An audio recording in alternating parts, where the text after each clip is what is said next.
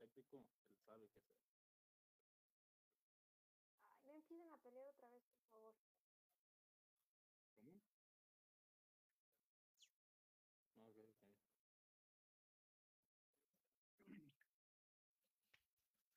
Eh, ahí me, me habla señal, por- ¿Ya? Ok, Ah, ok. Habla. Bueno. Hey, ¿qué onda? ¿Qué transa? ¿Qué rollo, gente? Muy buenos días, tardes, noches a todas las personas que nos están sintonizando en este bello 15 de septiembre, ¿no? Día, día festivo con nosotros, al igual que el 16 aquí en México. Este, el día de hoy, pues vamos a hablar sobre lo que es adolescentes. En general, vamos a estar contestando algunas preguntas que nos, nos planteen ustedes en, en los comentarios que nos están haciendo o algunas incluso que tenemos aquí preparadas. Este, ya saben que soy Arad Hernández. Este, el día de hoy me está acompañando mis compañeros Alejandro, Abigail, José Rivera y también tenemos un invitado muy especial que dejaré que se presenten a continuación.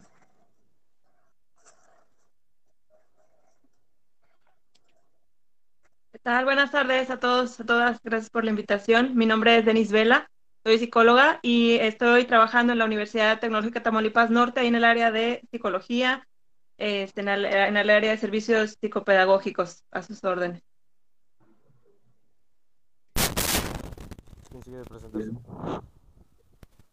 Supongo que primero las damas, así que Abigail, por favor, no sé el honor.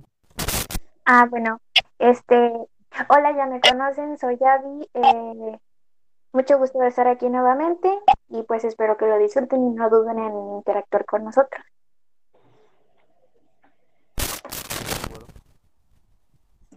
Nuestro señor José Rivera, creo que la persona no quiere hablar el día de hoy. Hola. Preséntate, por favor.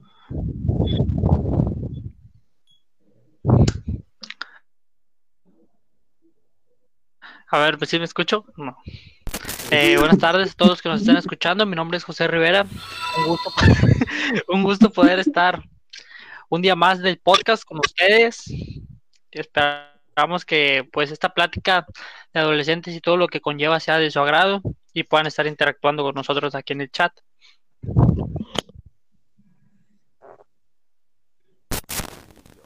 buenas tardes, ya saben, Choco, Alejandro Cruz. Eh, ya tenemos 12 capítulos del podcast. Eh, estoy muy feliz de tener como invitada a la psicóloga Denise Vela. eh, y nos va a ayudar a responder algunas preguntas que nos dejaron en, en los mensajes y algunas que tenemos nosotros. Ah, ¿qué- ¿Con qué podemos iniciar? Recuerden, gente, antes de iniciar, que nos pueden seguir en todas nuestras redes. Estamos, pues, como aparecemos aquí en Facebook, ¿no? Eh, tanto en Instagram como en YouTube y en Spotify también nos pueden encontrar. Así que vayan a seguirnos y compartan el directo con todos sus amigos para que esta comunidad siga creciendo. Yo pienso que hay que partir con algunas de las preguntas que tenemos planteadas en lo que, pues, las personas que sean en directo comentan, ¿verdad? En lo que llega más gente. Dice, bueno, una pregunta que nos plantearon es, ¿qué hacer cuando siento un, bueno, qué hacer en momentos cuando siento una gran presión? Eh, cuando siento que estoy sola y sería mejor no existir. Es una pregunta este, bastante común ah, en la universidad. eh, me encuentro comúnmente con situaciones de este tipo por eh, presiones diversas, cuestiones de trabajo se acumulan, eh, cuestiones familiares también, eh, más a lo mejor las internas, la- digamos las, digamos filosóficas o esta parte de, de, motivo interior que como que también es otra, eh, otro aspecto ahí que está incidiendo en un dolor emocional. Eh, la presión tiene mucho que ver con, con, los, con el tipo de autocuidado que tenemos. Fíjense que ahí, este, nuevamente, ahí en la experiencia que tengo en, en- con los jóvenes en, en el área de psicología, me doy cuenta que, que la parte de presión la parte de, este, emocional en muchas ocasiones, no digo en 100% porque pues no hay que generalizar, cada quien, cada caso es muy, muy único, muy distinto. Eh, muchas veces tienen una raíz este, muy antigua, digamos muy, muy pasada, muy de la niñez, y tiene también mucho que ver con cómo nos enseñaron a cuidarnos a nosotros mismos, cómo darnos, digamos, ese mantenimiento interiormente el darse el tiempo y, de, pensar en uno mismo, de tener tiempo solos, o sea, de, sentirnos, de, conocer nuestras emociones, nuestros sentimientos. Y, eh, y bueno, la presión es algo eh, pues que existe, o sea, no, no, no es algo que debamos evitar precisamente, es parte de la vida. Eh, lo que sí es que nosotros tengamos las herramientas, la fortaleza y la conciencia que nosotros realmente podemos tener el control, pero siendo proactivos, o sea, no nos va a caer del cielo, o sea, hay que nosotros también mover la rueda de, del círculo virtuoso y también nosotros poner de nuestra parte cuidándonos a nosotros mismos. Por eso muchas veces en, los videos o, en las sesiones con ellos siempre les estoy insistiendo, ¿saben qué? Este, ejercicio, come, come sanamente, eh, platica con tus amistades, desahógate lo más que puedas, este, dibuja, eh, eh, lleva a cabo tus hobbies y demás, porque esa es una manera de desahogar esa presión que se siente, que si tú la dejas correr, si tú no haces nada, o sea, nada más te quedas así, digamos, en ese círculo nada más de estar sintiendo la presión una y otra vez y sin sentir, digamos, el sin sentido, lo, lo empiezas a sentir también, ya empiezan a, digamos, de manera crónica, o ya a largo plazo, mediano plazo, empiezas ya a pensar cosas de, de la vida no tiene sentido, o sea, ya, ya empiezas con una depresión, por así decirlo, y, un, y una crisis existencial, que fíjense que, bueno, a su vez, bueno, no sé, a lo mejor en las nuevas generaciones, no, pero es algo que medio es común, como entre los 17 a los 19, 20, esta parte de, de cuestionarse, bueno, ¿qué, ¿qué, hago aquí, no? O sea, que, ¿cuál es mi sentido de mi vida? O sea, ¿por qué estoy aquí? O, o, o plantearse ciertas preguntas fuertes, ¿no? Existenciales, que, que, tienen como un poquito ahí esta cuestión de, de, de, incluso de la vida, ¿no? O sea, ¿por qué estoy aquí? ¿Por qué sigo vivo, ¿no? O, qué sentido tiene vivir.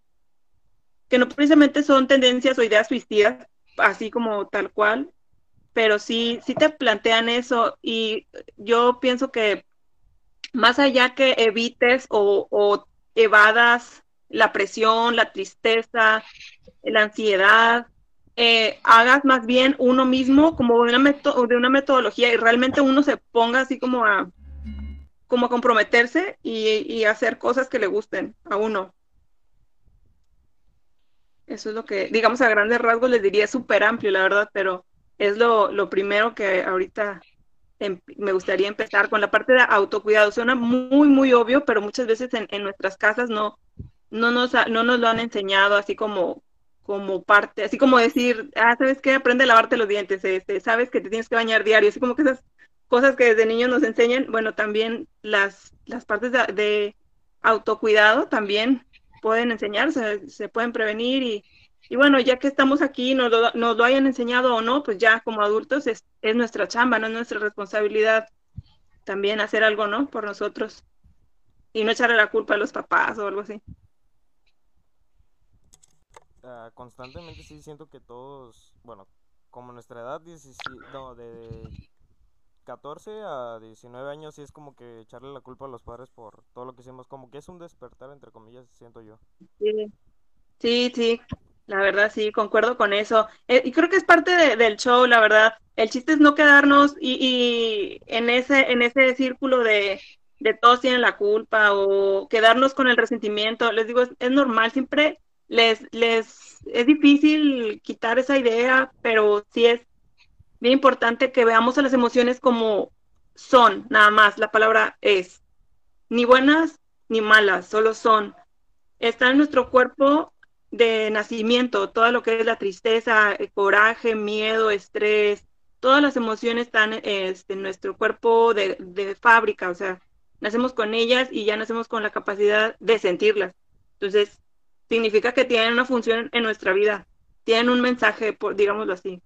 Entonces, este, pues esa es la, la, la idea, ¿no? De, de, que tengas eh, que, no nada más sufras por sufrir o, que la pases así nomás por, por pasarla, sino que sí tenga un sentido y bueno, poco a poco con la edad, la verdad, la madurez sí, sí te, te va encarrilando, pero hay veces, me ha tocado, ¿verdad? 20, 30 años de edad, que no, que nunca, nunca salieron de esa etapa y ahí se quedaron, y ahí está el problema, ahí empiezan los, los problemas, pues, cada vez más graves, ¿no? De, de mayor impacto.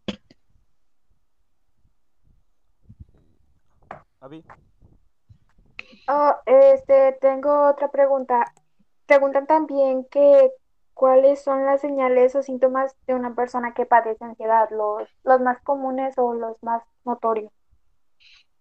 Ok. Eh, la ansiedad, bueno, como les, ahorita les comentaba, la verdad es que sí les quiero dejar así como que bien, bien claro, por favor, no, no caigan en esas ideas de, de que eh, X emoción es mala, por ejemplo, la ansiedad, ah, es mala, lo tienes que evitar.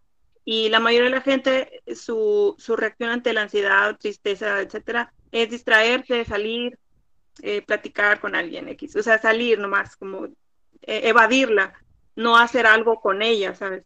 Este, y no está mal, digo, también es, es válido distraerse y todo, pero a veces sí hay que enfrentarlo directo, o sea, si, si tienes ganas de llorar, o sea, lo lloras y lo lloras, o sea, no lo, no lo sordeas, como dicen, ¿verdad? Realmente eso es lo que primero que recomiendo, no, no huyes de la emoción. Este, y no está mal, digo, también es, es válido. Sí, es válido, la verdad. Entonces, este, al, aquí a lo, a lo que sigue en, lo, en cuestión de la pregunta, ¿verdad? La ansiedad, es de que, bueno, que la, la, ansiedad ya en sus, eh, digamos, niveles más altos es cuando ya te da el ataque de pánico. Cuando ya te da un ataque de pánico es que ya, ya te, esos niveles de ansiedad, porque empiezan light. Haz de cuenta, yo siempre les digo, imagínense un, un termómetro. En la parte de abajo, en la base, te llama a lo mejor preocupación. Ah, estoy preocupado. Y ya, pues es normal, ¿no? Estar de repente preocupado. Y luego, si sigue subiendo de la, de la preocupación, la que sí, el nivel que sigue es a lo mejor inquietud, y si no haces nada, no te tranquilizas, o sea, sigue, sigue con el tiempo eso, bueno, ya a lo mejor sigue ya el nerviosismo. Si sigue, no hiciste nada, no te tranquilizaste, no, no lo platicaste, no te cuidaste, así como ya en cuestión física, que puede seguir a lo mejor este, la desesperación y así sucesivamente hasta llegar a lo mejor al pánico, que es cuando ya el cuerpo expresa explota y ya le falta el aire, le, le sudas, este, y cualquier pretexto, ¿eh? así desde, este, explota el cuerpo, digamos, eh, con un examen, con una, con una situación como que, que te están evaluando, o algún comentario, algo, algo bien X dispara a lo mejor eso, de la nada, sí, a veces no hay ninguna razón. Y es por ansiedad que algún detonante bien sutil hubo que el cuerpo reaccionó y uno ni cuenta se dio. O sea que ese, ese termómetro se fue llenando con el tiempo. Ya cuando, cuando llegas a un ataque de pánico es que ya, ya pasó tiempo que andas así.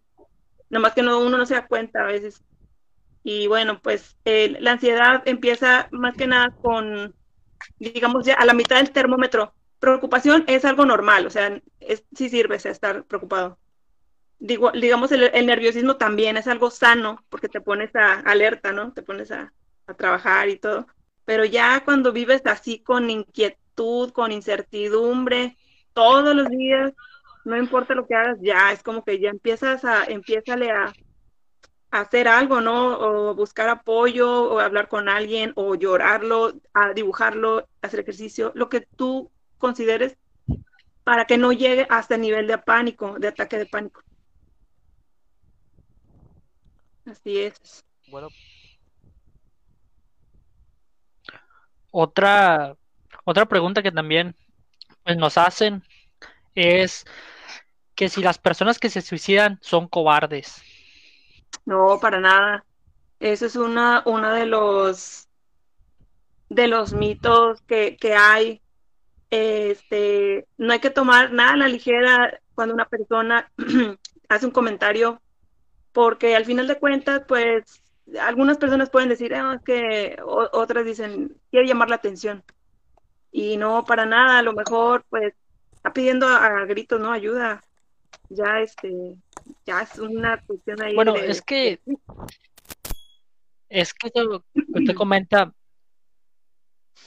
hay casi hay casos verdaderos que la persona sufre ansiedad, tiene muchos problemas y cosas de ese estilo que la orillan a eso. Pero también hay que aceptar, hay que verlo así, que hay pues personas que, que pues no pasan por eso y a lo mejor sí lo hacen por llamar de atención o por ese tipo de, aspectos, ¿no? De hacerse notar.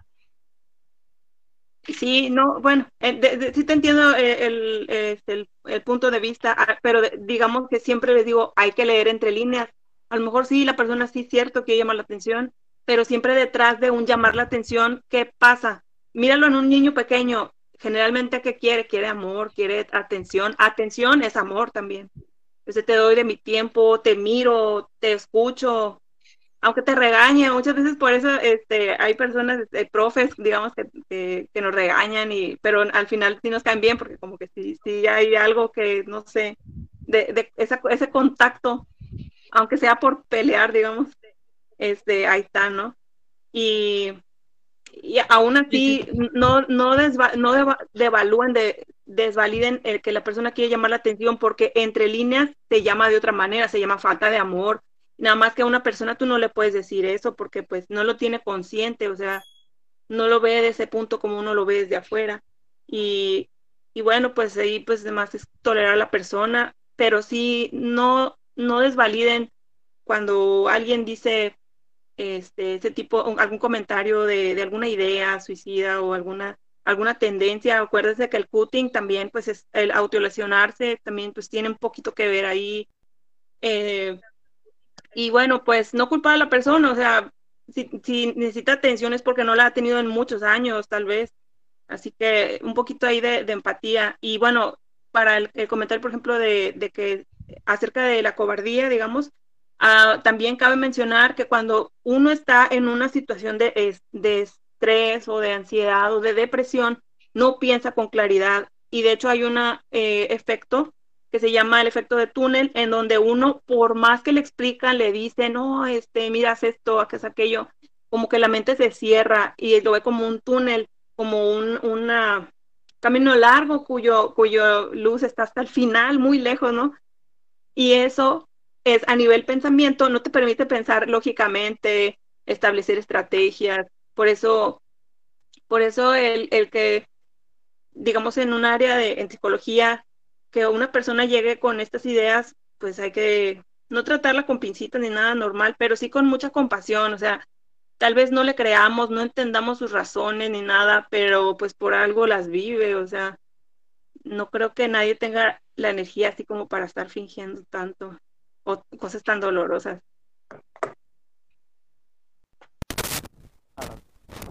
¿Y a usted le ha tocado ver este tipo de casos en el que finjan de que finjan, por ejemplo, sí, sí, fíjate que sí. No es muy común, pero se, se siente así como, por ejemplo, cuando quieren, oiga, por ejemplo, que me hablan, y dicen, ¿sabes qué? Necesito, necesito una cita, pero necesito ahorita. Así como que yo tengo pacientes, ¿no? O sea, espérate.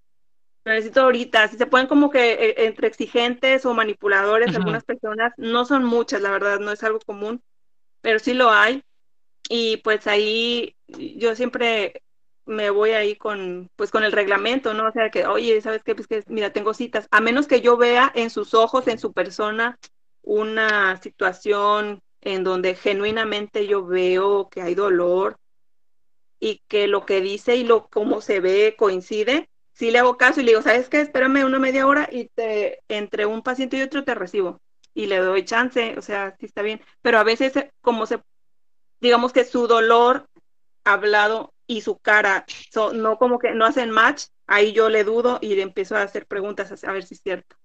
Pero hay de todo, hay de todo, pero al final de cuentas, es lo que digo yo, o sea, aunque la persona sea muy manipuladora, aunque incluso mienta en terapia, porque también me pasa, este, no, no importa, o sea, al final de cuentas, eh, la falta de atención, pues también es falta de amor y pues hay que, que uno que puede qué puede, pues qué puede decir, o sea, es algo tan, tan gacho, o sea, que pues no, tienes, tienes que también tener cierta empatía, cierta compasión de chihuahuas, pobrecito, o sea, es una persona que, que pues tuvo mucha carencia en su pasado y pues yo no la voy a resolver ni nada en un, dos horas, pero pues sí le voy a dar lo mejor que pueda en, el, en ese momento de atención que le doy. Aunque mienta y aunque manipule.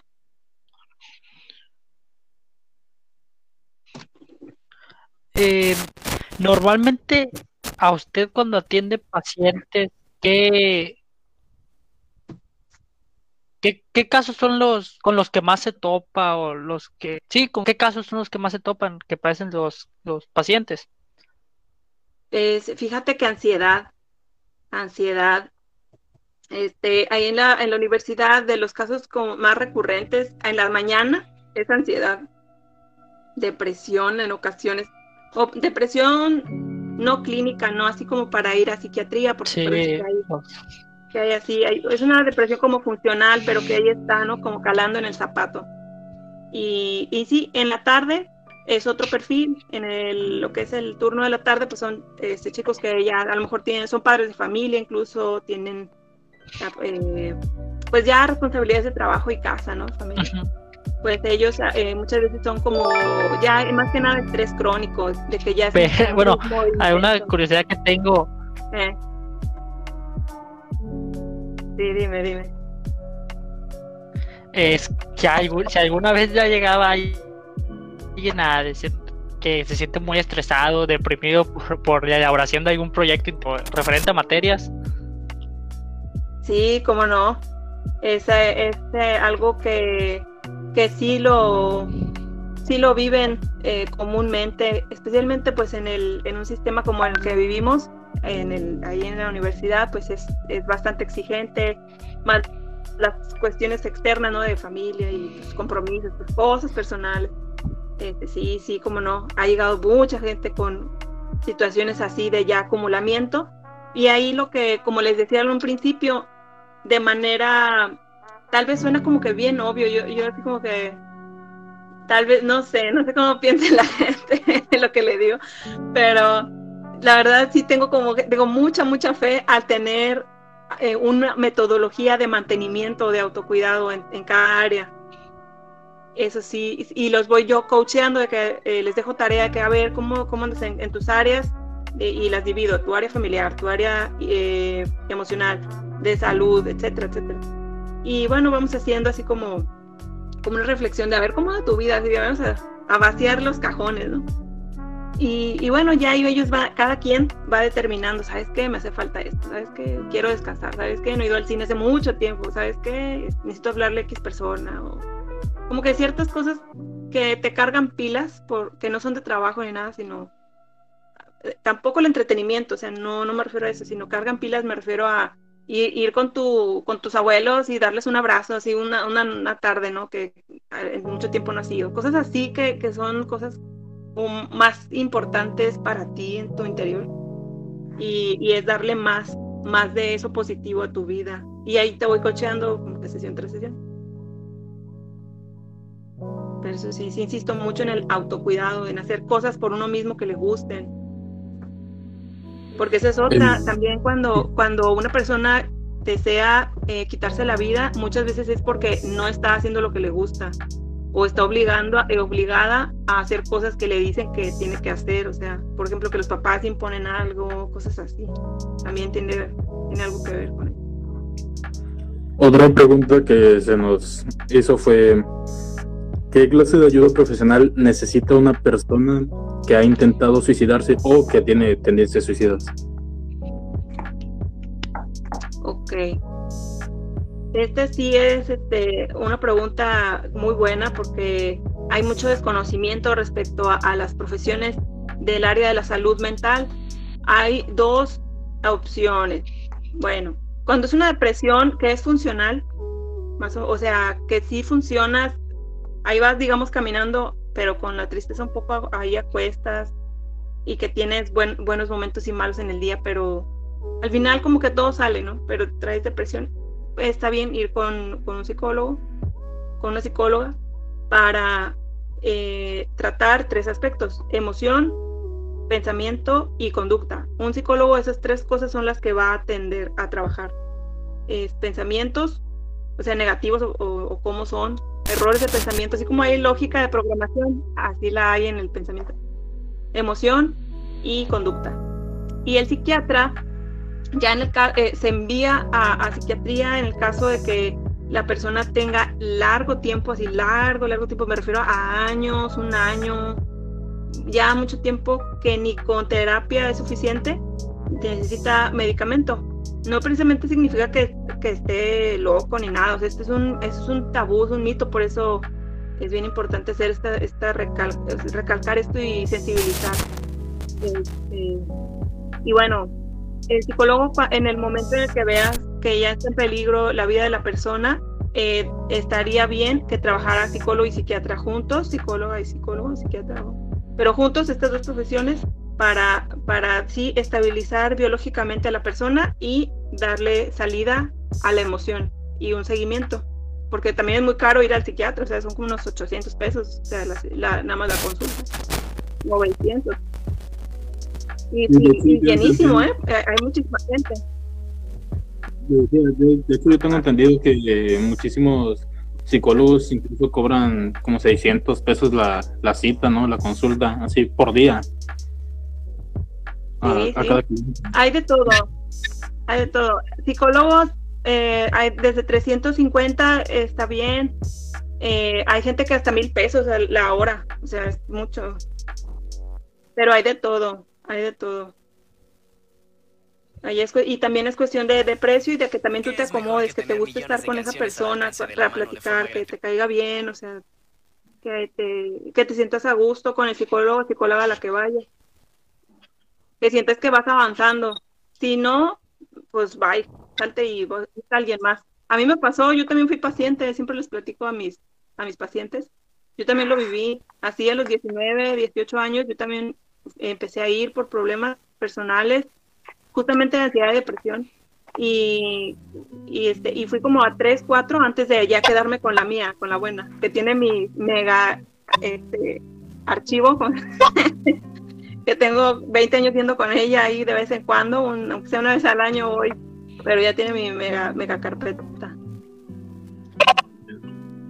Este, una pregunta que quería hacer yo es, no estoy 100% seguro si vaya de la mano con eso del suicidio, ¿verdad? Pero, eh, ¿qué nos puede platicar sobre las conductas autodestructivas que se presentan, pues en general en las personas? Porque supongo yo que puede ser algún factor que incluso te puede llevar a estos pensamientos, ¿no? La autocrítica, pues completamente destructiva de sí mismo. Es cierto, este, la autoexigencia es autocrítica, es el pensamiento, ¿verdad? Lo que le decía, que, cuidar el pensamiento. La autocrítica, la autoexigencia, también cuando tus papás han sido muy rígidos en tu formación, sobre todo muy chiquitito, este, uno mismo aprende a ser duro consigo mismo cuando uno lo trataron así. Este, estas cuestiones, cuando no hubo permiso de, expresar emociones cuando estabas muy chiquito, eh, puede ser muy diverso, ¿eh? muy, muy multifactorial. Ahí está este, este camino hacia ese tipo de conductas, eh, pero muchas veces si viene de situaciones muy antiguas, como de muy de la niñez, como de los de cuando estás en kinder primaria, una cosa así. Y sobre todo si tienen que ver a veces con la relación que tenemos con nuestras mamás. Eso es lo que he notado yo y lo que viví también. Entonces sí, este, requiere largo tiempo, ¿eh? un compromiso, les digo por experiencia, ¿eh? también como testimonio, este, de, muchas ganas de, querer salir de eso, porque es, tan, es tan feo, tan desesperante ese mundo, digamos, así, de vivir así, queriendo morir o, estando viviendo con esa calidad de vida tan baja, así por la ansiedad o la depresión, que, que ya, por lo menos a mí me motivó a decir, fuck sea, tengo que buscar ayuda, no puedo estar así. Ah, yo pensé así en su momento. Ya que como que, más bajo puedo caer, así como que ya me sentía tan mal. Y, y que le, y le busqué y le busqué y ahí perseveré en algunos momentos de, de, mi, este, de mi tratamiento no le lleva sentido, es como que, ay, ¿para qué estoy viniendo? Y bueno, como quiera seguir yendo y al final dio resultado muy bueno y ahora soy yo quien estudié lo que mi terapeuta estudió y ya ahora yo hago lo mismo que ella. Este, pero en sí es muy multifactorial las, los orígenes de autoexigencia, falta de cariño, a lo mejor fuimos muy maltratados o rechazados de muy pequeños, este, sobre todo viniendo un poquito más del área de materna, sinceramente. No sé si, si eh, no, no sé si en todos casos se aplica, pero la gran mayoría, pues. Este... Un conflicto grande existencial. Por ejemplo, los conflictos con sexualidad, de, de aceptar nuestra sexualidad, también a veces te llevan por ahí son cosas como que muy, muy estructurales, muy de, muy de fondo.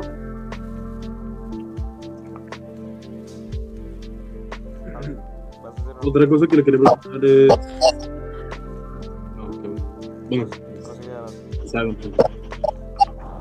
bueno, es, que le quería, es referente a eso, o sea, ¿qué, ¿qué puede recomendar a las personas que están pasando por eso para poder superarlo, poder combatir con más que nada? Pues esto sí lo voy a decir como persona, o sea, yo como lo, que viví. Ahorita se les digo así como, como profesional. Pero yo como persona les puedo decir, eh, cuestionense, así como se cuestionan su vida entera, como que cuestionense cómo quieren vivir. O sea, realmente esto es un... Cuando te preguntas cosas así tan trascendentes de por qué existo, por qué estoy aquí, para qué vivir, no me gusta mi vida, o sea, todas estas preguntas en sí eh, en mi persona tuvieron el efecto contrario al decir, no quiero estar así, voy a hacer algo, ya no quiero vivir así. Y, así hice algo al respecto. Este, es como replantearse, es como morir por dentro y, y, decir, voy a rehacer todo este mugrero, voy a empezar de cero, aunque me tarde. Y esos pensamientos para mí significaron como un renacimiento, pero en mí y decir, yo quiero crear mi vida a como yo quiera a como me plazca a mí, o sea. Y, y, ahí empecé, le tuve fe al tratamiento, fui, a veces no le, no entendía, a veces eh, no tenía sentido, pero yo seguí yendo, seguí perseverando y bueno, pues al final todo se acomoda. Y como profesional, este, les puedo decir que, que, no, que no se conformen con, con vivir de esta manera, que no es para siempre, no, estas emociones, las emociones también son pasajeras. No siempre vas a vivir con X o Y situación en la casa o en tu vida. No siempre tienes que sentirte así. Son etapas tal vez muy duras, pero digamos, ten la humildad de decir que me querrá enseñar y haz algo por ti. O sea, definitivamente haz algo. Nada, nada va a caer del cielo, o sea, haz algo por ti. ¿Qué más, puede, qué más peor puede ser? O sea, ya lo que, lo que pase tiene que ser ya para arriba tal vez suena un poco, este, pues a lo mejor de como de muy ilusiones, ¿no? Así, pero realmente lo creo, o sea, así, así al menos lo viví.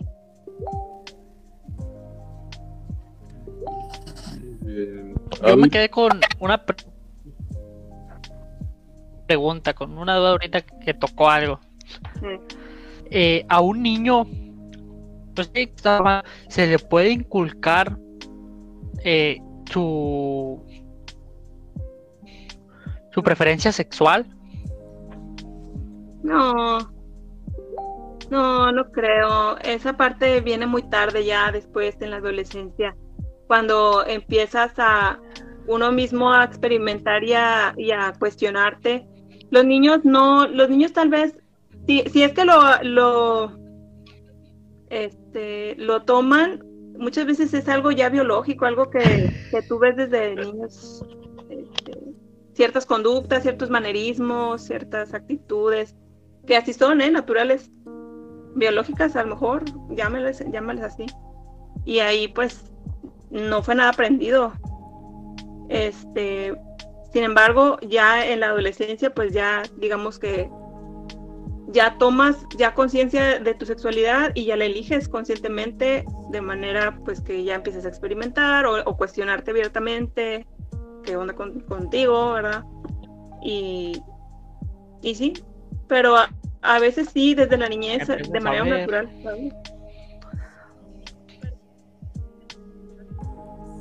no hay, no hay algo así, digamos, académicamente que, que indique, ah, este, este factor, y es súper complejo, ¿eh?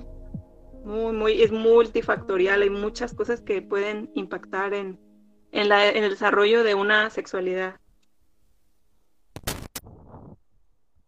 Avi, tu pregunta.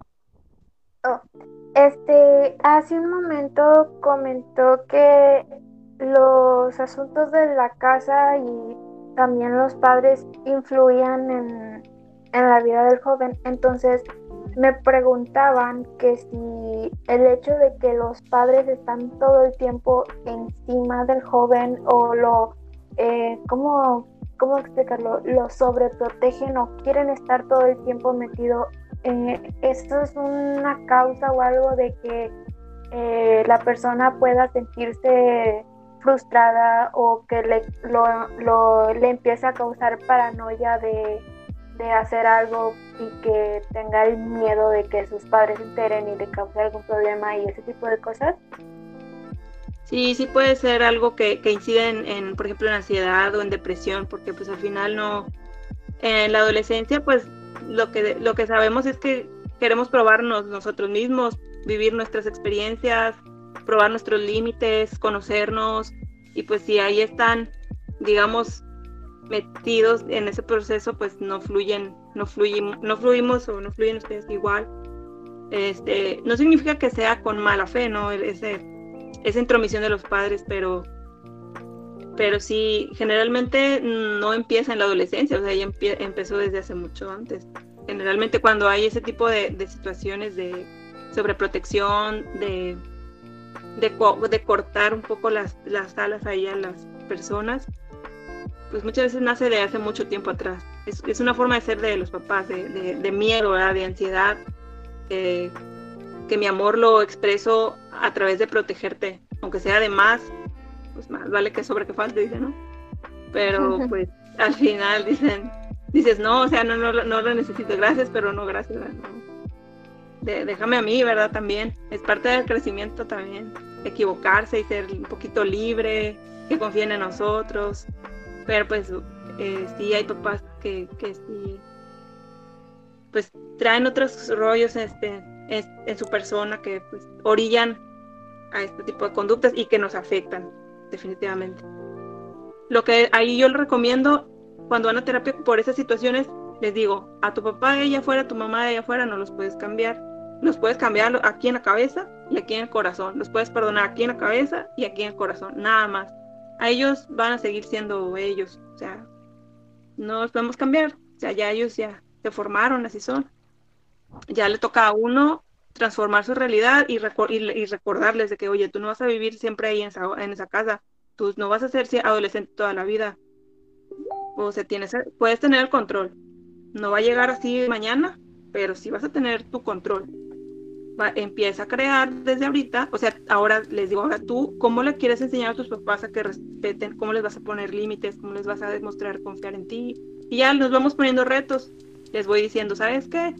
Este, ¿qué quieres hacer? No, pues a, veces me dicen, no, que mi cuarto, que lo quiero arreglar, pero no me dejan, o no, y no quieren que pinte, y empiezas como que a, a, yo te como que te voy guiando o acompañando, por ejemplo, a negociar con ellos, a, veces a como que también a que tú agarres tu punto de vista, que no lo sueltes, son tus necesidades, o sea, ahí estás luchando por tus cosas, tus necesidades, y, y le estás enseñando a ellos que, que tú también tienes tu carácter y tus, tus cosas que te gustan, o sea, que no es nada malo. Y bueno, ahí te voy acompañando. Entonces, eso es lo que yo sí les diría. O sea, sí, sí se puede incluso arreglar este tipo de cosas, pero aquí en nuestra mente y nuestro corazón. A ellos, pues ni para qué pelearnos, la verdad, para qué meter más conflicto con ellos. La cosa es en uno mismo. Entonces, eh, sirve, no sé, por ejemplo, en un caso que yo tuve es como que revelarse un poco para demostrarles que nosotros también tenemos criterio y que podemos tomar nuestras propias decisiones. Claro, claro. En, en, un sentido responsable, ¿verdad? Este, elegir bien en qué nos vamos a revelar, pero también este, empezar a, por ejemplo, practicar cómo negociar, cómo convencer, cómo vender, otras habilidades que te sirven en tu vida, o sea, para tu trabajo, para otros lados. Entonces, como quiera, vale la pena intentarlo y esforzarse como a, hacer este tipo de, manejos con ellos. Este, este revelamiento responsable en cosas que tú necesitas, tu corazón necesita. Este, eh, pero pues usando habilidades que en tu vida te van a servir demasiado, o sea, negociación, persuasión, este, comunicación, escucha también, ¿verdad? Porque es parte de negociar, de que bueno, ya, por ejemplo, ya no es universitario, o sea, ya tienes 18, 19, 20, o sea, ya, ya también uno, o, o sea, ustedes como universitarios, ya eh, necesitan eh, también empezarles a enseñar a ellos cómo les gusta que los traten ya, pues desde el modo adulto, nada más que ustedes también hay que reforzarles en que, oye, créetela, ya no tienes 17, no tienes 16, ya, ya vas a empezar una nueva década, digámoslo así, que cómo lo quieres vivir, o sea, qué quieres de tu vida. Entonces ahí ese es justamente el coaching, la, la, la, terapia, ¿verdad? De, de, encontrarse uno mismo, qué quieres hacer. Y bueno, son nuevas ilusiones que llegan a tu vida a través de esas ideas, nuevos proyectos también. Y ahí también la, emoción, ¿verdad? O sea, la depresión como que pues pasa un poco a segundo plano porque vas teniendo nuevas metas, nuevas maneras de, de motivarte, ¿no? Una cosa lleva a la otra, la verdad. Ok, muchas gracias. De nada, de nada. Yo tengo una. Eh, nosotros como amigos o hermanos o familiares, ¿cómo podemos ayudar a alguien que tiene, no sé, un ataque de ansiedad, eh, que se siente frustrado en épocas de, proyectos, como dijo hace rato mi compañero José Agüero? ¿O cómo podemos nosotros apoyarlos sin necesidad, como en el caso ahora de la cuarentena, estando a un lado? Por ejemplo, que se pongan en contacto con su propio sentimiento, no, su propio cuerpo y su ambiente. Porque cuando estás con un ataque de pánico, un ataque de ansiedad, estás piensa y piensa puras cosas, cosas catastróficas, puras cosas negativas. Y, y el cuerpo está, digamos, fuera de control, respirando, porque ya es una bomba de energía tan grande que ya el cuerpo lo, como que casi como guacario, se lo vomitó eh, a, manera de, de, ese síntoma de me falta el aire, estoy llore y llore, etcétera. Entonces ahí lo que puedes hacer es este de manera guiada decirle, por ejemplo, por teléfono, por videollamada, como sea, a ver, que vamos, vamos al patio, o sea, salte para el patio y ya empiezas a platicar, o sea, que se vaya de lugar. Este, claro que te alejado de la gente, su familia ahí, un momentito de privacidad pero que lo sacas a un ambiente de más estímulos, que ves los árboles, que ves un pajarito por ahí, que el perro te ladra, que toca a un perrito, un gatito que, trae, que tenga por ahí. Es ponerlo en contacto con sus sentimientos, su cuerpo otra vez y invitarlo a respirar, invitarlo a respirar. Ese siempre ayuda. Hacerle plática, contarle un chiste. La verdad es que todo, se vale todo, se vale de todo. El chiste es este cortarle el pensamiento que traiga, distraerlo de ahí y que y, que, y decirle ya al final de, de, todo, al día siguiente, que, estaría bien que, que, buscar ayuda, ¿no? No obligarlos, porque pues cada quien tiene, como les digo, cada flor florece a su momento, pero pues sí invitarlo, ¿no? A que, a que no puede vivir así. No tiene por qué. Puede hacer algo, aunque se tarde, ¿eh? No, porque todo lo quieren rápido, pues no. O sea, una cosa, poquito a poquito, sí se puede salir de eso, sí se puede.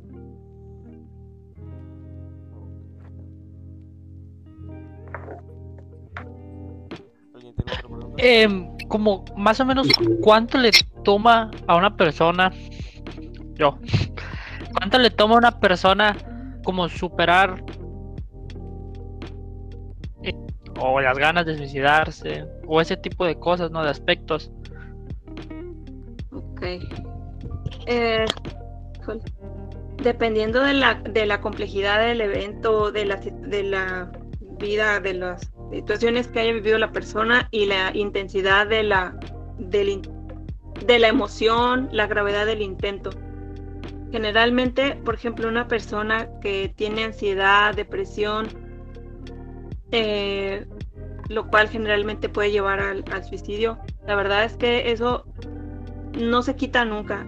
El hecho de ir al psicólogo es para que aprendas a vivir con ello y le aprendas a poner límites a esas emociones. Es lo que les digo, que la tristeza, el miedo, el coraje, todas ellas están en nuestro cuerpo, o sea, están ahí.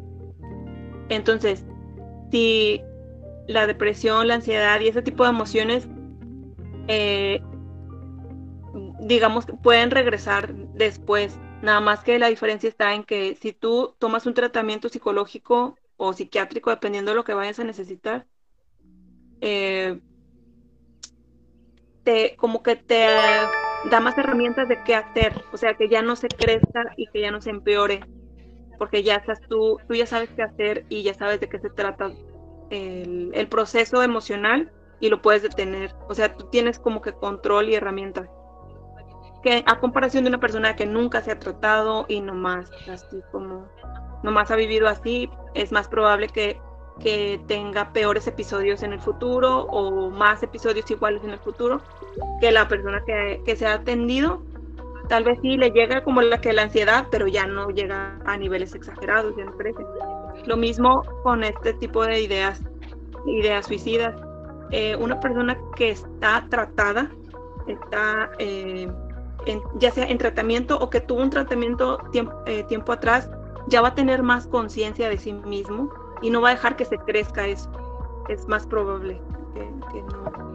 Que sí lo vaya a vivir en algún momento, digamos, como dicen, lo vayan a visitar, vaya a visitarle la emoción por ahí, pero que no pasa a mayores como antes.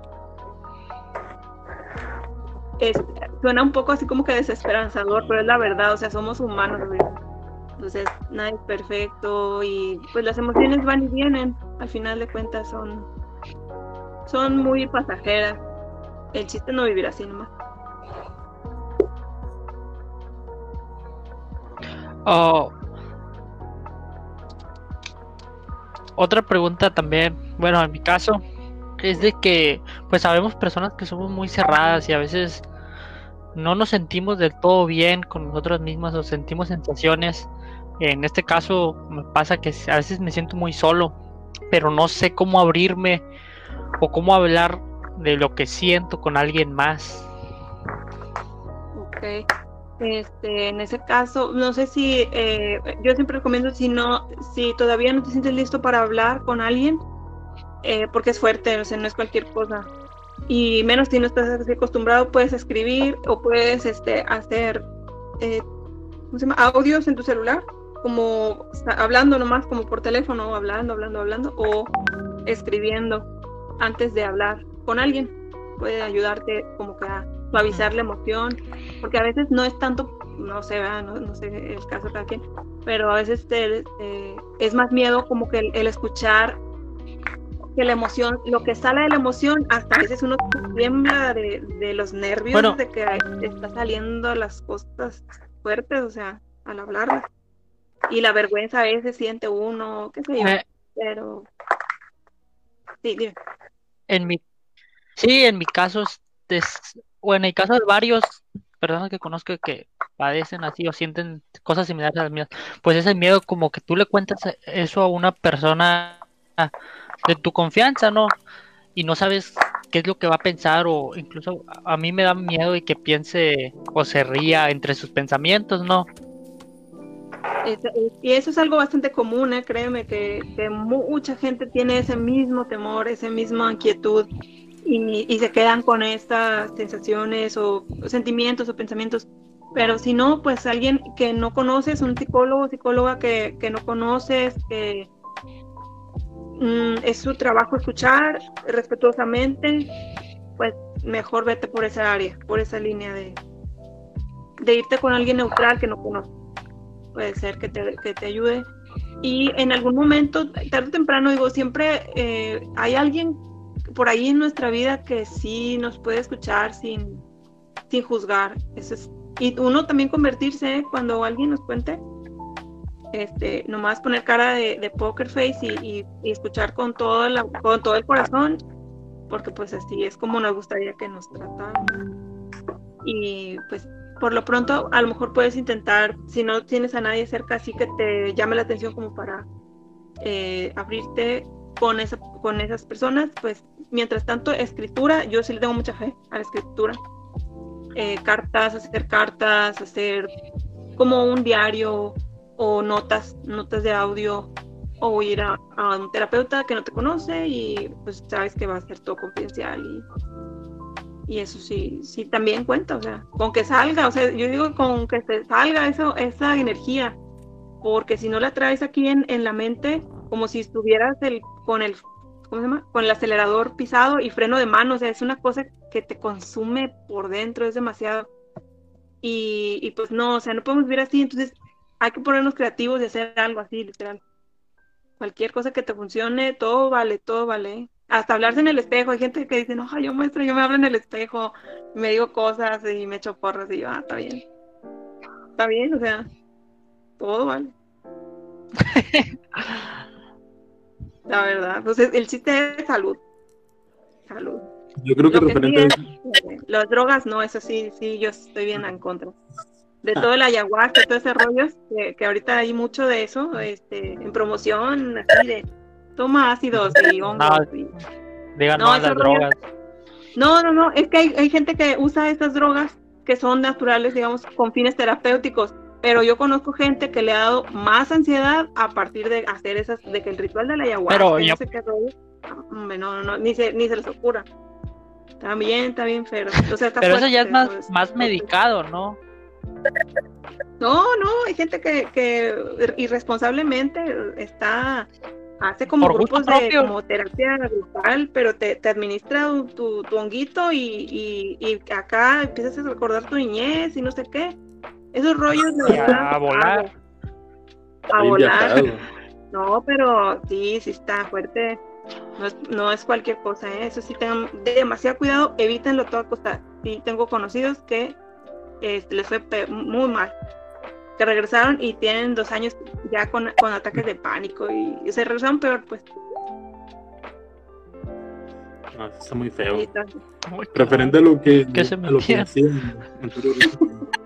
este, de, de hablar con uno mismo. Yo creo que eso realmente, bueno, en mi opinión, sí ayuda mucho. Si eres una persona muy cerrada, como pues se comentaba, creo que realmente sí ayuda mucho. eh, de cierta forma, como que autoayudarte, así, o sea, hablarte a ti contigo mismo creo que es una, una muy buena forma, o al menos en lo personal a mí me ha funcionado en algunas ocasiones, que pues al igual que todos hemos pasado por alguna tristeza, no sé, cosas así. Y, o sea, al menos puedo Una compartir ruptura amorosa. que, sí, ándale una ruptura amorosa como la tuya, cosas así. Sí, la verdad es que sí, todo cuenta. Pero sobre todo, en Nada, o especial, sea- le- sí les este, invito que si, que si es hablar con uno mismo, ok, pero ah, literal, hablen, o sea, no, no que hablen en su cabeza, sino háblenlo en verdad, digan, o sea, exprésenlo literal, ya sea escrito, hablado, eh, en el audio, donde sea, incluso dibujado también. Hay gente que tiene talentos muy hermosos de, pintura, escultura, danza, y puedes también expresar tus emociones a través de las artes y el deporte. También eso es muy bueno. Pero sí, eh, sácalo, o sea, que no se quede contigo, sácalo. Esa es muy, muy buena. De hecho, a mí algunas- algunas personas me han comentado que cuando se sienten así tristes o frustrados de alguna manera, se enfocan, bueno, concentran todo ese, ese sentimiento en, lo convierten en algo positivo y se pueden hacer mucho ejercicio o cosas así. Sí, sí, te ayuda mucho a, a- incluso ahí ya están liberando endorfina, dopamina, o sea, hormonas que inciden a la felicidad, al, al bienestar. Ahí está. Dos por uno, ahí está. Muy bien. Ese es el autocuidado al que yo les digo. Eso me refiero del autocuidado.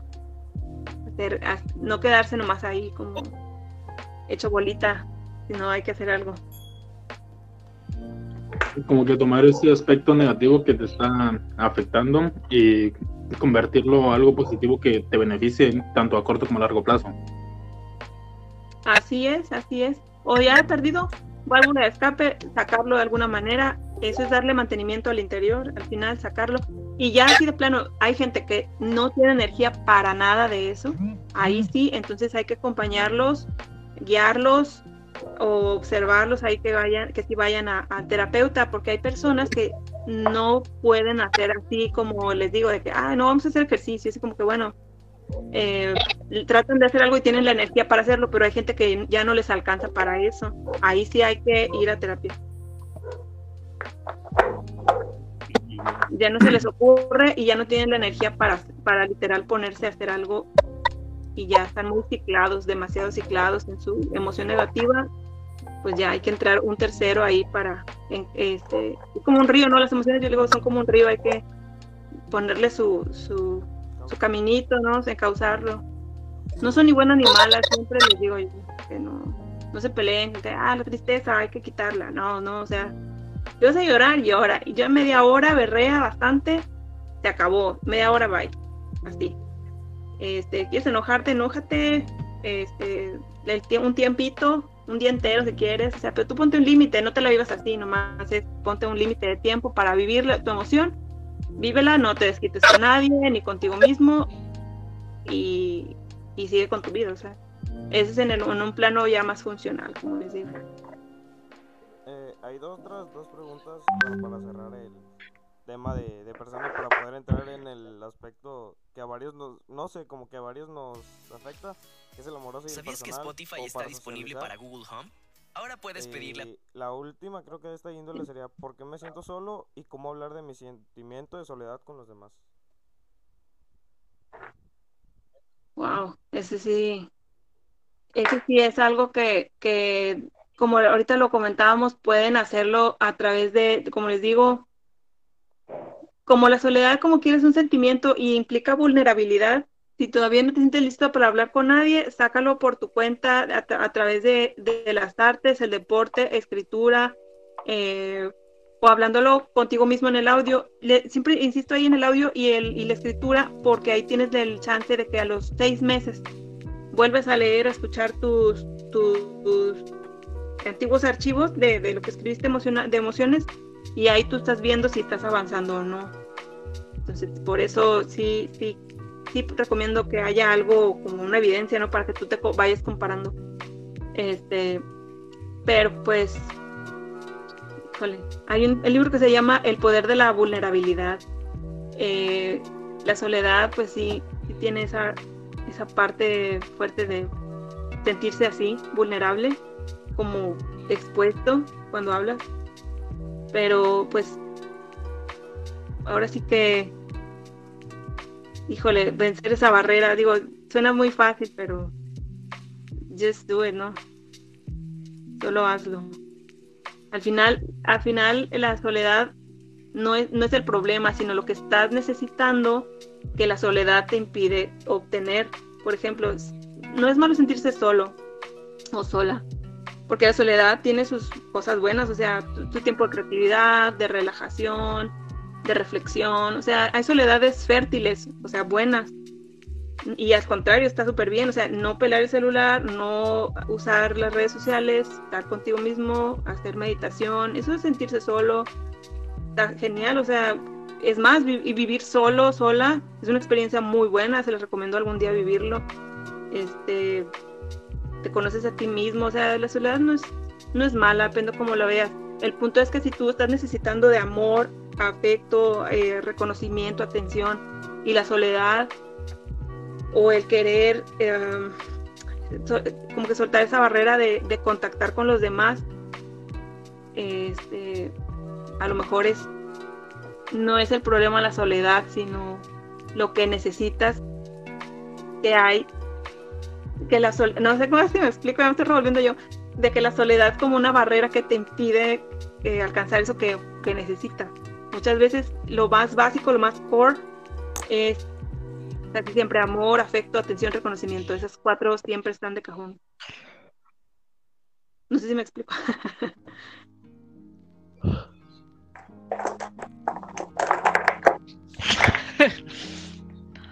Ay, no, yo ya no tengo preguntas. Creo que ya puede ser el momento eh, el aspecto de socializar o hablar con personas nuevas. Bueno, en mi caso, como lo comentamos hace tres podcasts, creo que fue en el 8.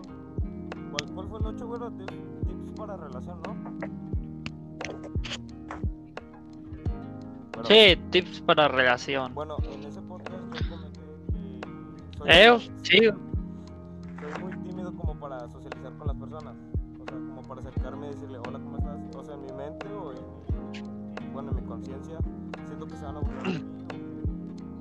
O, me van a hacer un lado, como dijo, no sé si Arad o Güero, que por dentro pues van a empezar a burlarse.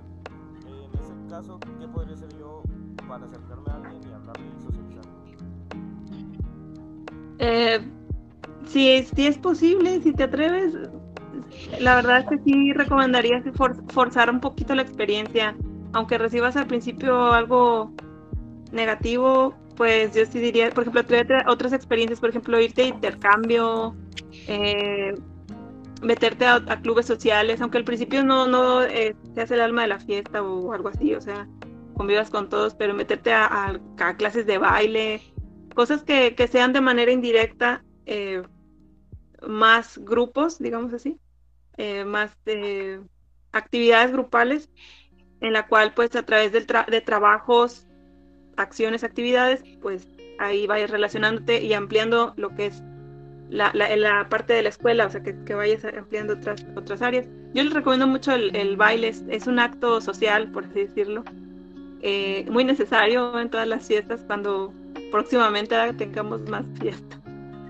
Este, que, que aprendan, por ejemplo, que bailar cumbia, que salsa, que bachate, todas esas cosas, la verdad es que sí les eh, se las recomiendo, la verdad, aunque no les guste esa música, pero pero son ciertas, hay ciertas actividades que, que te acercan a, la parte social, así como mucha gente cae en lo, en lo negativo, se ponen a fumar por a veces por la parte social que implica fumar, de me das un cigarro y ahí empieza a platicar. Esa parte es un poco más negativa. Entonces yo diría pues algo más eh, pues propositivo, por ejemplo, métete a club de corredores, que el club de la bicicleta, que aquí en Reynosa hay demasiados, ¿eh? Hay bastantes, bastantes clubes que, que se dedican a intereses diferentes, kayakeros de Reynosa, que jiperos de Reynosa, que, que diferentes eh, escuelas de, de, de, baile. Todas estas cuestiones sociales, ya ahí la gente realmente convive por gusto, porque ahí estás este, pues ya coincidiendo con las personas por, porque a todos les gusta la misma actividad, no son obligatorias como en la escuela, ¿no? Entonces, eh, ahí tal vez puedas así como que forzarte a o aventurarte a nuevas oportunidades de este tipo. A ver qué pasa. No te forces tampoco a, a, hacer así como que el más social de la noche a la mañana o sea acuérdense que también la, la misma edad como que te va dando más y más seguridad en ti mismo. Confíen en el, confíen que el tiempo también sí hay. Claro uno intente le vea también. Pero sí la edad te hace desenvolverte mejor y mejor pues sí, siempre digo, ay, qué padre, cumplir años, volverte más viejo te da más colmillo, te da más habilidades, qué padre. Y pues, al final, bueno, como quiera, haz tu esfuerzo aquí y ahora, a partir de otros, otras alternativas fuera de la escuela. Pero sí entra, ¿eh? Sí entran. Son ideas, ¿verdad? No son la solución así única, pero más bien como que me, me gusta así ver soluciones creativas o distintas.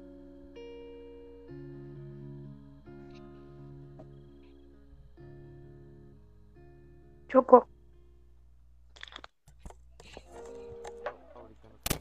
Pero voy a checar. Ah, bueno, en ese caso, como les conté, eh, tuve una experiencia cuando fue hace cuatro semanas, sí, un mes.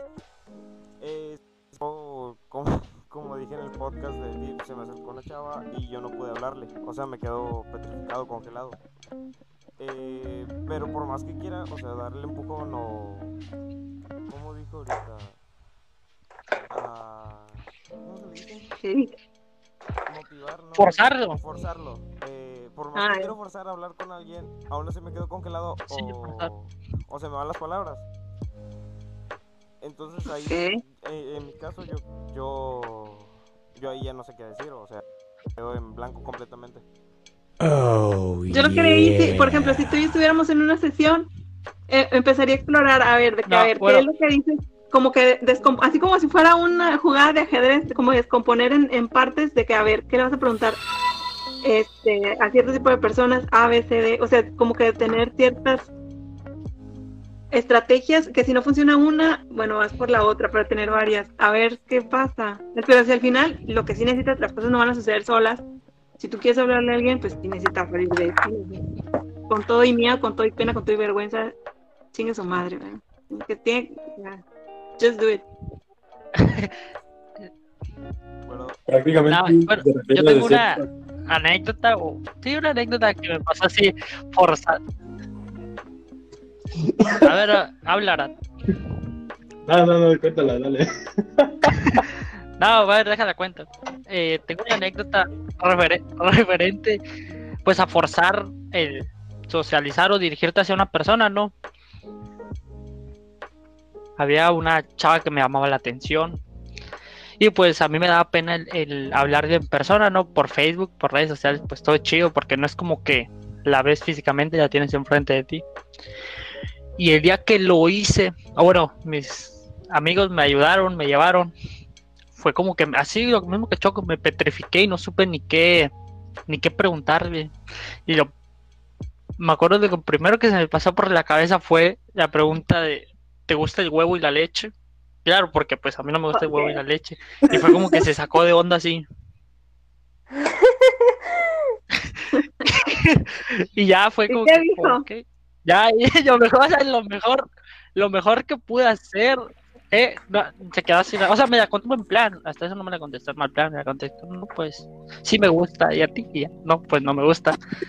Lo bueno que para eso ya había, ya tocaron la campana de receso y ya mejor nos metimos a los salones y me acuerdo que de ahí ya no la volví a hablar. ¿Ya no hablaron? Yo creo que fue la peor experiencia que tuve referente a eso. Lo más gracioso es que No, pero eh, un, un compañero nuestro, pues hablaba, hablaba con la muchacha. O sea, era como que amigos. sí, Y, y el José le estaba, le había insistido varias, varias veces que pues se la presentara, ¿no? Para hablar. Y dio, dio el momento en que de alguna forma la convencieron a la muchacha y esta fue a donde estaba, donde estaba José con nosotros y le habló para que fueran a dar una vuelta ahí por, por, por la misma prepa. y luego duraron como unos cinco minutos, se me hace. Y llegó corriendo José, de la Sí. nada. Y luego ya nos contó la historia y pues no nos pudimos aguantar la risa, la verdad. Ah, pero ya de ahí como No, que es lo mismo que dice, va uno agarrando experiencia y va forzando un poquito a poquito y ya se te va quitando la pena. Luego ya cambia la cosa estando en fiestas porque ya empiezas con unas cervezas, con el alcohol, que fumando, ya como que empiezas a socializar más y uno ya Ahora, ahora. Pero el verdadero reto es Ebrio, no hacerlo, sabe bien lo hacerlo que- sobrio no sabe bien lo que está diciendo. Ese es el, ese es el verdadero reto. Eh, exactamente, ese, ese, ese, es el verdadero reto, hacerlo así. Oigan, también otra cosa Porque pues que es yo dicen, ¿no? recomiendo Con- que a mí me ayudó. Ebrio cualquiera agarra valor, pero sobrio no. Claro, claro, eso sí, José. eso es hacer trampa. Pero fíjense que, yo les recomiendo también eh, que viajen solos, alguna viajen solas, solos alguna vez. Les, eh, porque aquí en Reynosa, a lo mejor no sé si, si alguien la oportunidad de convivir con gente de otras áreas del país. Aquí somos no muy, no muy a veces amables, porque en nuestra misma ciudad, por como es, si alguien viene y te saluda y te sonríe, ¡hey, qué onda! Así te quedas de que, ¡ah, che! ¿Qué, qué? Pues como que, Ah, ¿qué lo te mandas por un como que- tubo. Na- nadie se te acerca así de amigable, casi, casi, o sea, es muy, muy raro, o sea, en un- ni en un Sí. bar, así como que te sonríe alguien y casi que le volteas la cara y dices, este, ¿qué le pasa? Así como que, pero Piensas que te quiere cambiar de compañía telefónica. sí. pero, Los pero si, si tú, Sí, no sé, viajas a otras Movistar. áreas del país, es otro rollo, o sea, el, el modo de socializar es bien distinto. Yo creo que a lo mejor es- tiene que ver aquí con la ciudad en parte, así que viajen a ver que si encuentran otro tipo de gente. Porque yo, yo vivo en el- con Monterrey el tipo de personas, porque y, y tenía así conversaciones random con gente que nunca volví a ver, así en un antro, así, pero sin alcohol ni nada, o sea, de que, "Eh, ¿qué onda? ¿De dónde eres? No, pues eh, ahí una conversación de un par de horas y bye, o sea, para siempre. Entonces, súper padre, son cosas así como que súper bien que platiques con gente de la nada, así random, que agarra la fiesta o conoces a alguien de la nada es padrísimo y vas agarrando confianza, pero pues uno se tiene que acercar a nuevas situaciones. Y aquí en la ciudad o en la misma escuela es siempre lo mismo y como que ves, ya topa con pared. Mejor ve a otros escenarios, a lo mejor otra ciudad algún día, tal solo algún día sola, eh, alguna otra ciudad de vacaciones que a Guadalajara, que digo cuando se acabe el COVID, pero sí, eso le recomiendo mucho que viajen.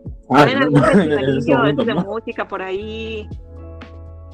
Todos están en el mismo mood de, de, fiesta.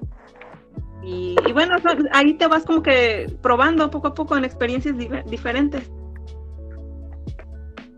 Vas probando diferentes. Si siempre estás en la misma, que nada más en el receso, ajá, nada más en el contexto de salgo del receso y con quién quiero hablar con alguien nuevo, pues a veces la gente ya está harta, o sea, el mismo ambiente como que no, no sé, es mejor. Pues yo les digo, métanse a clubs, métanse a otro lado, búsquenlo por otro lado. la misma cara todos los días a la gente. Ya sé, y pues ya a las 8 de la noche, dos, una de la tarde, ya todos hartos, ¿no? Pues ya ni quieren hablar. Pues no, o sea, no es su culpa a veces. O sea, culpa de, que, ah, no sé socializar. A veces, eh, como que el entorno no, es, no ayuda tampoco. Bueno, a mí me pasaba cuando era clases presenciales en la OTT que salía a las dos y media, andaba fastidiado. Iba dos o tres veces me pasó que pues iba, me iba a la nave, a los autobuses, porque viajo de Reynosa a Río Bravo y me vengo. Y varias veces... El primer mundo. Como que me quisieron...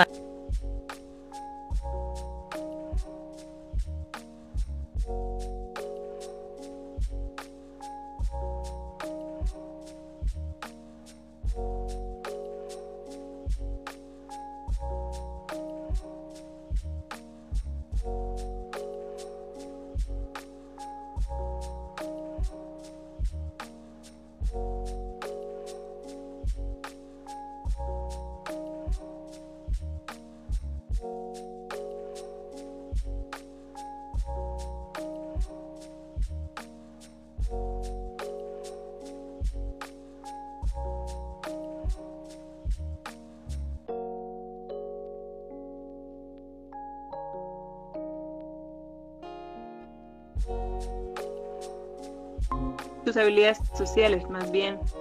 Eh, cambian su entorno para practicar esas habilidades sociales. A lo mejor están intentando en un ambiente como que no muy amigable.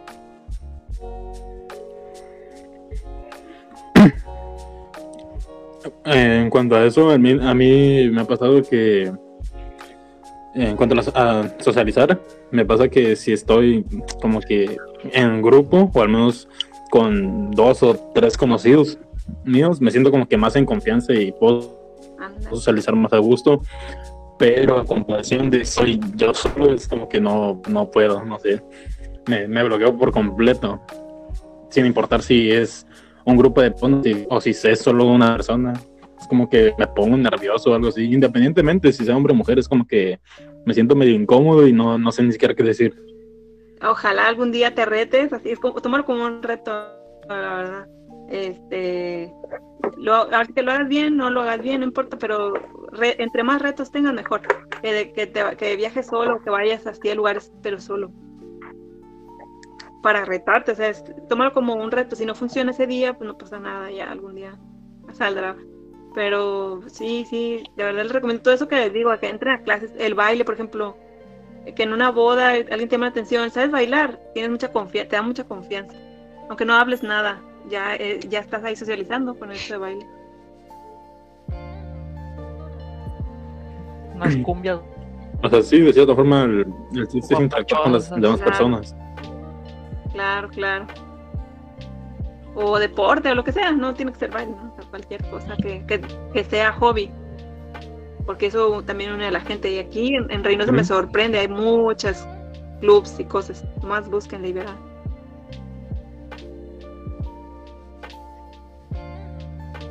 Sí, de hecho también aquí en, en Río Bravo es más como que enfocado eso hacia el deporte y de hecho la mayoría de personas que o grupos de personas que hay es porque se conocen por eso mismo, por el deporte, ya sea eh, básquetbol, soft o estar jugando fútbol, que es lo que pues, más se practica aquí en, en, la ciudad y supongo que también en a nivel del país. Sí, sí, totalmente. O sea, la mayoría de las personas se, se conocen por eso, por algún deporte o por alguna actividad que realizan, incluso grupos religiosos, cosas así. También. O sea, es como se van formando. Así es, y muchas veces fuera del trabajo, fuera de la escuela, porque está uno más relajado, más abierto, más abierta. Muy bien. Pero ya el problema es cuando no haces ninguna de esas cosas. Al menos yo en persona Pues. siento que no me desenvuelvo muy bien. Pero en lo que son Facebook y eso, uff, soy la persona más amigable del mundo.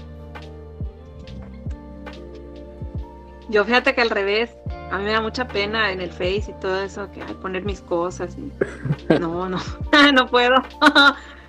Mejor en persona, a mí me gusta más, pero Yo batallo mucho para sacarle conversación a las personas, no sé de qué hablarle. del ambiente, del ambiente, empieza por el ambiente siempre, el, el clima, cosas típicas, ¿no? Voy a aplicar la de José, ¿te gusta el huevo y el pan? Pues bueno, depende con quién lo estés platicando. No, bueno, si, si es con José, yo supongo algo- que la conversación va a fluir muy bien. a mí me pasa algo muy... Ah, exactamente, sí. No, pero a mí me pasa algo muy particular que es cuando yo quiero socializar con el círculo de personas que está ahí, socializo. Pero cuando no quiero, o sea, que veo algo que me desagrada de esa persona, por nada del mundo socializo, ni siquiera le dirijo la palabra y hasta me cae mal. Sí. no, sí, confirmo. O sea, tengo que yo querer socializar con ella. Si no, si no, si no, no la, no, no, para mí no existe. Y a veces siento que eso, que eso, es un defecto que tengo. Otra cosa también es el ser muy, el decir las cosas muy directas.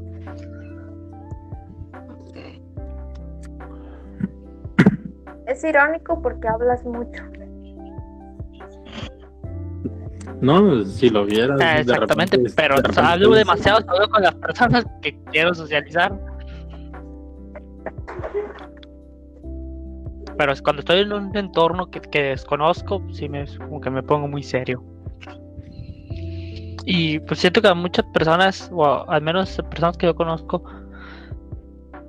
pues les pasa lo mismo que a mí, ¿no? Como que no estás en un entorno que conoces, que no te sientes en confianza, pues es como que nada más te pones serio, viendo a ver quién te dice o te hace algo, o te mira siquiera.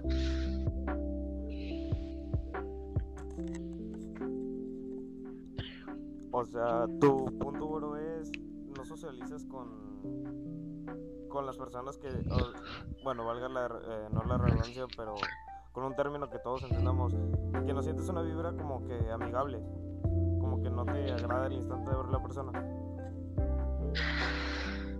No, es que es, es que es raro porque la persona puede ser muy amigable, pero si, si en mí, si yo, persona, o sea, yo no quiero socializar con esa persona, o sea, me puede estar diciendo mil cosas y no.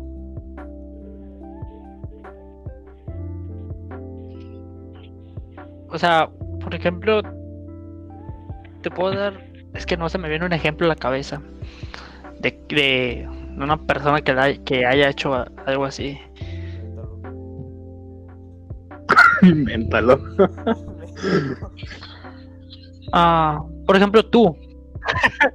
tú, Yo, tú, Por ejemplo, tú me tú- callas tú mal. fuiste, tú, Choco, fuiste una persona con la que. O sea, no, no, o sea, fuiste una persona con la que quise, con la que yo quise socializar. ¿Se me corta? No, o sea, tanto güero quiso socializar conmigo que cuando me No, pero, o sea- la máquina me agarraba el lonche y yo bien tranquilo. y es real, yo Así, así es, es una muestra Eh, de bueno, cariño. aparte. Es una, son exactamente, Choco, son muestras de cariño. Pero sí, un ejemplo es, por ejemplo, yo quise socializar contigo, pero es que, ay, ¿con, con quién puedo decir? Te puede ser un nombre, pero no sé si te van a abrir. Por ejemplo, con Iracheta. Con, con, con él, con, con él, está súper simpática y así, ya está. Pero yo no quise socializar con él, ¿sí me explico? güey? Y hasta la fecha, tal vez como que no es una persona de mi agrado y como que en ocasiones lo ignoro. Muy mal.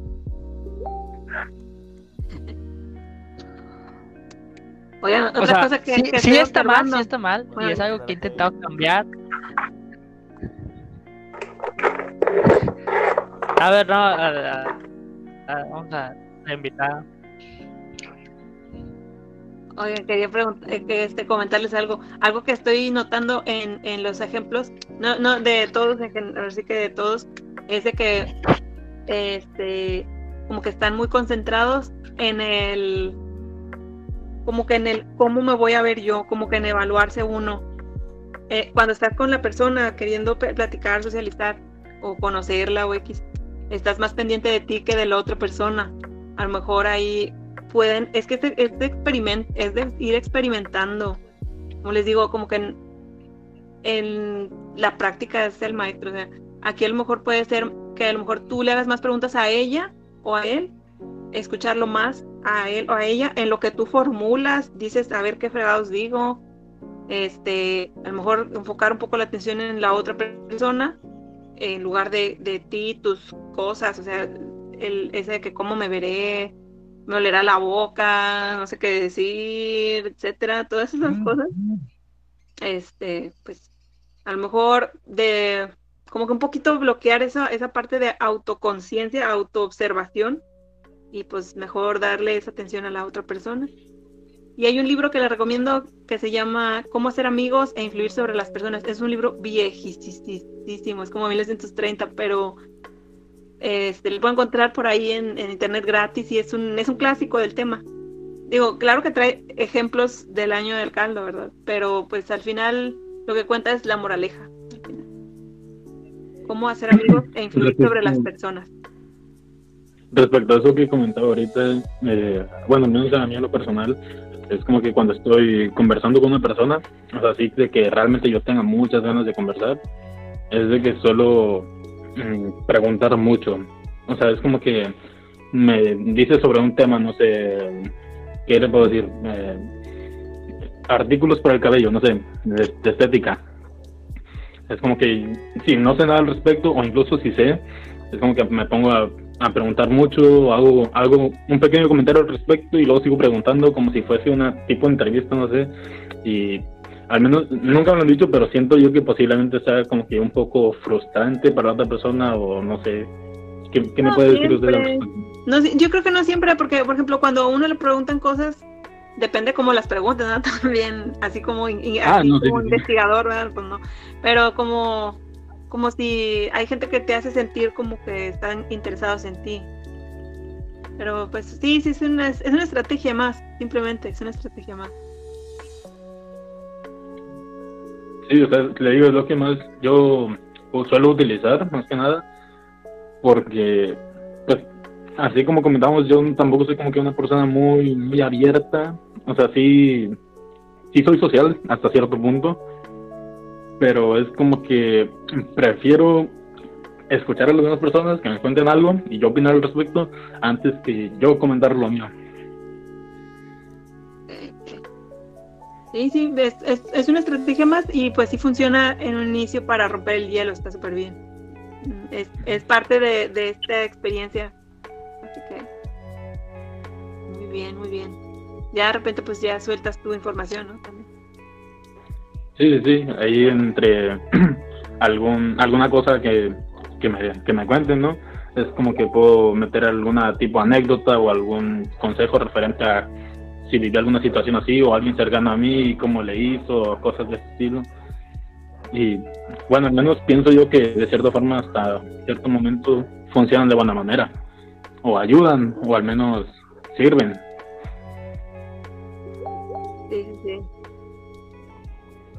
Yo tengo una. eh, ¿Cómo se llama? Cuando tienes un- una habilidad como. ¿Cómo se le llama? Cuando tocas guitarra o dibujas. ¿Cómo se le llama esa palabra? ¿Un talento? Un talento. Eh, talento. ¿Te ayuda en algo? O sea, sí. desarrolla algo en, en tu ámbito social o personal o emocional? Por supuesto, claro, claro.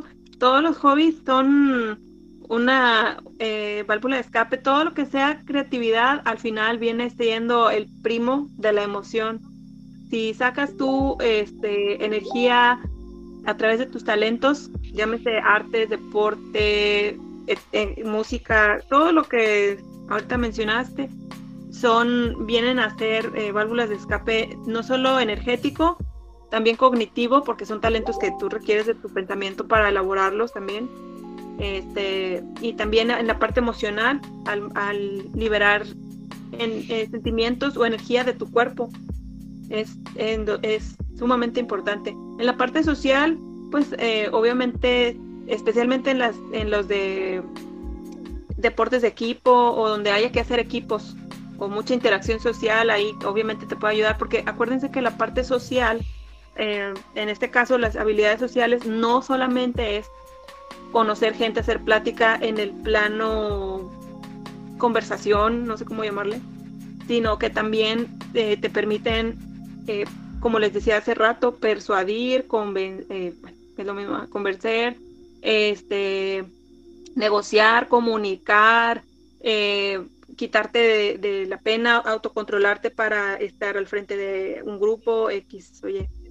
Eh, entonces sí, de, lo que son todas las extracurriculares o, hobbies, por supuesto que tienen un, muy buen impacto en comparación de alguien que no vive nada y está encerrado en su casa. Definitivamente hay ganancia, por donde lo veas. Nada más que también uno pues hay que hacerlo consciente. Y ahorita en, estos, como les digo, en estos momentos de, de sus vidas, en, donde ya 19, 20, 21 en adelante, pues ya le echas más estrategia. ¿Sabes qué? Quiero aprender esta habilidad, ahora quiero aprender a eh, persuadir gente, ahora quiero aprender a eh, ir dejando poco a poco la, la parte de timidez, eh, agarrar más confianza. Y uno puede hacerse como que de pequeñas estrategias y pasos a seguir con todo y miedo, no, ahora sí que no importa, o sea, con todo y todo y miedo arrastrando, pero haciéndose de esos retos, por eso yo les decía que ustedes también pueden ponerse sus, sus retos, no, no es tanto de a veces de ir al psicólogo, sino es atrévete, o sea, hazlo, hazlo, hazlo, este, y ya, o sea, no hay más, la, la experiencia es definitivamente el mejor, aquí maestro te va dando la pauta, te va, en la misma realidad te va corrigiendo, te va dando la razón. Este, pero el chiste es no, dejar de intentar a partir de las ideas así que ahorita hablábamos. Preguntan que si el libro es de Dale Carnegie. ¿Carnegie? Sí, ese es, es un libro viejísimo. Tal vez los ejemplos dan así como puros ejemplos de caballos y carretas, ¿no? Cosas así, pero como les digo, pues ciertos aspectos ahí de, los subtítulos, está, sí, tómalos en cuenta, es un libro muy, muy clásico en ese tema. Eh, ¿Algo que le gustaría agregar a usted eh, de lo que sea? Pues en general yo lo que quiero este, compartirles pues es, es este, la pasión por la aventura. Yo les digo así como más bien tomen el toro por los cuernos, no se conformen con sentirse de X o Y manera. Eh, siempre hay días buenos, hay días malos, hay que sobrellevarlos, pero pues de la mejor manera posible y uno ya es el responsable, tiene el timón de su vida, no va a pasar nada que no quieras que pase, que, que tú quieras que pase y, y eh, invitarte, ¿verdad? Que si en algún momento se te atora la carreta, se te acaban las ideas, puedes este, acudir ahí con, pues si estás ahí en la universidad, ahí este, en, el departamento, este, y si no, pues con algún alguien externo, pero sí, no se conformen, siempre este, busquen nuevas aventuras, eh, viajen, eh, vivan lo más intensamente posible con responsabilidad. Bueno, este, nosotros aquí en este programa, en este podcast, tenemos como que una pequeña tradición, por decirlo así, y es que al final de, bueno, antes de finalizar cada, cada, directo, este, decimos una frase eh, motivadora, relacionada al tema, o incluso independiente, puede ser, una frase que pueda dejar pensando a las personas que nos escuchan. Así pueda compartirnos alguna. Oh my God. No tenía.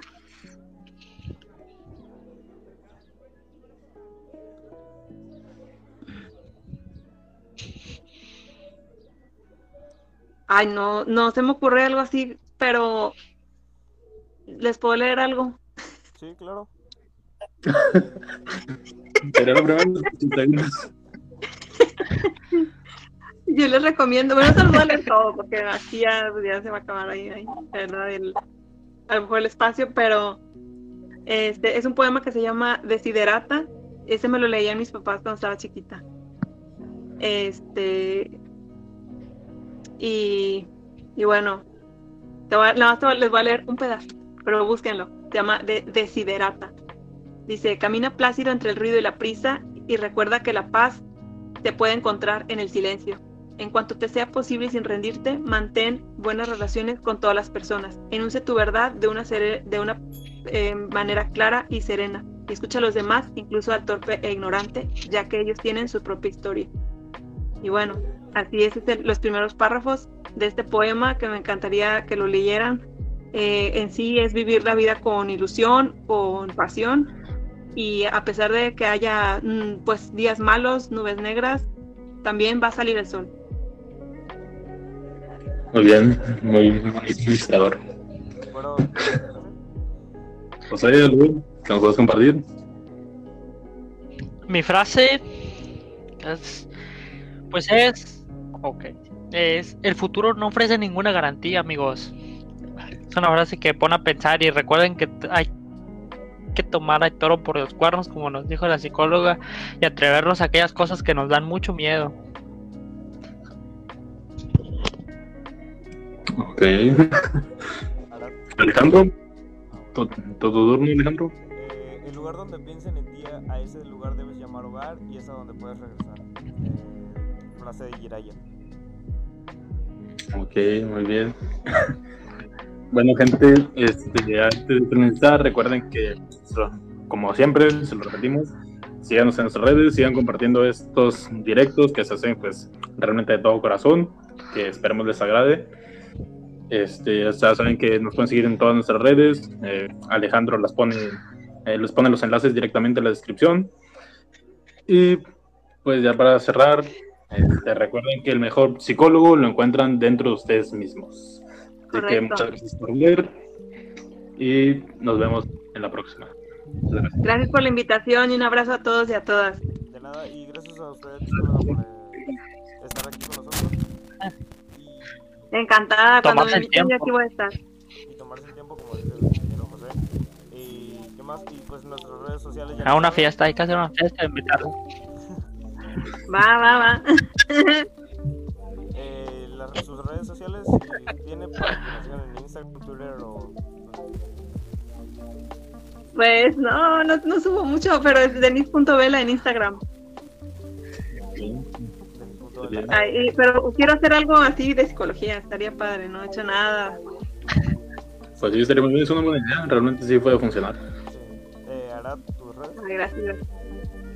Eh, a mí ya saben que me pueden encontrar en Facebook como Arad Hernández, me pueden seguir en Instagram como artit.hp y en Twitter como cromopoulos-rec. Y Pues es- son, son todas.